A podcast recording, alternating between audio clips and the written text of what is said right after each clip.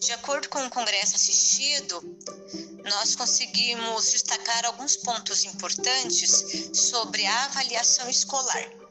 Lembrando que a realidade de 2019 era uma, a de 2020 outra e a de 2021 será uma junção, uma mescla do que vivenciamos em 2019 com a nossa nova realidade de 2020.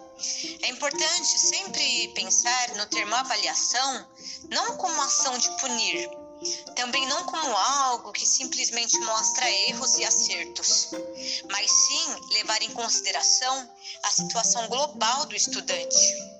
Como era no presencial? Podemos pensar, bem, como era o meu aluno? Qual era o perfil daquele estudante? O ensino à distância trouxe qual resultado de modo particular, tanto na chegada como na devolutiva das atividades ao estudante? Lembrando que precisamos sempre refletir na diferença entre estar ali com o aluno, conversando pessoalmente com ele e fazendo isso pelas redes sociais. Também quanto à entrega de atividade, é claro que aos nossos olhos podemos ver claramente o que está acontecendo. Mas como isso ocorre, é, uma vez que o estudante nem sempre tem acesso à internet?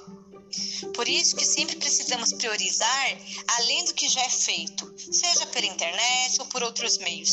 Priorizar também o comprometimento e refletir em como as circunstâncias atuais do estudante promovem ou dificultam na realização das atividades propostas. De acordo com a professora Maria Inês Fini, temos que sempre lembrar que o caminho da inovação na escola é a única saída para a educação e começa pelo olhar do que é a avaliação.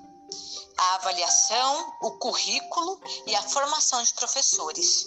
Por isso é importante olhar para o futuro como uma pessoa inteira e não apenas fragmentada.